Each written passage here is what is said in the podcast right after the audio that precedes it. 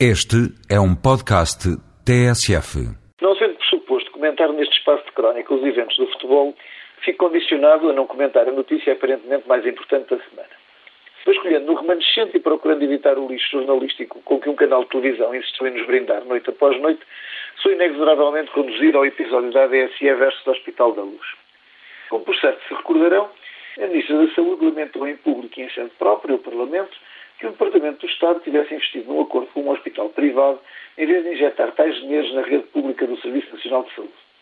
Atento ao incontornável facto de o departamento em causa ser tutelado pelo poderoso Ministro das Finanças, estava preparado o terreno para o exercício possível de desencadear uma guerra de crime em Gerona, que mesmo que não existisse no início, por certo não deixaria de vir a ser facto. Continua a não deixar-nos espantar com estes paradigmas da democracia mediática, distribui papéis conforme uma partitura que alguém estabeleceu sem cuidar de verificar que correlação tal possui com o mundo real.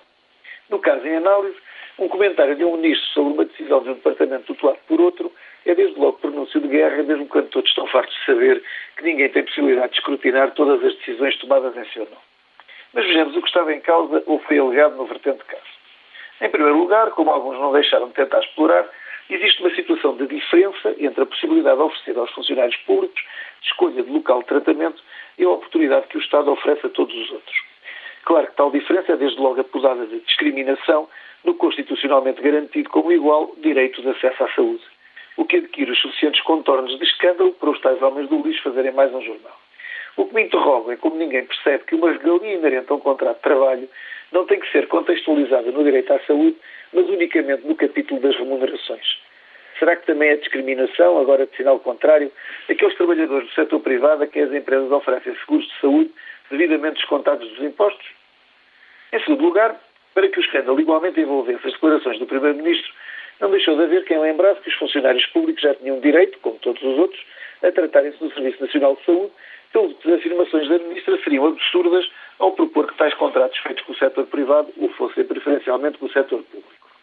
Sem querer entrar na discussão, essa sim interessante e clarificadora, mas de exclusivo cariz político, sobre onde injetar o dinheiro que é de todos nós, sempre se dirá que os funcionários públicos, quando usufruem destes contratos, pagam uma parte não irrelevante dos custos, coisa que não acontece quando, como todos os outros, recorrem ao setor público. No caso vertente, o que está em causa é o princípio do pagamento por atos prestados e a sua universalidade.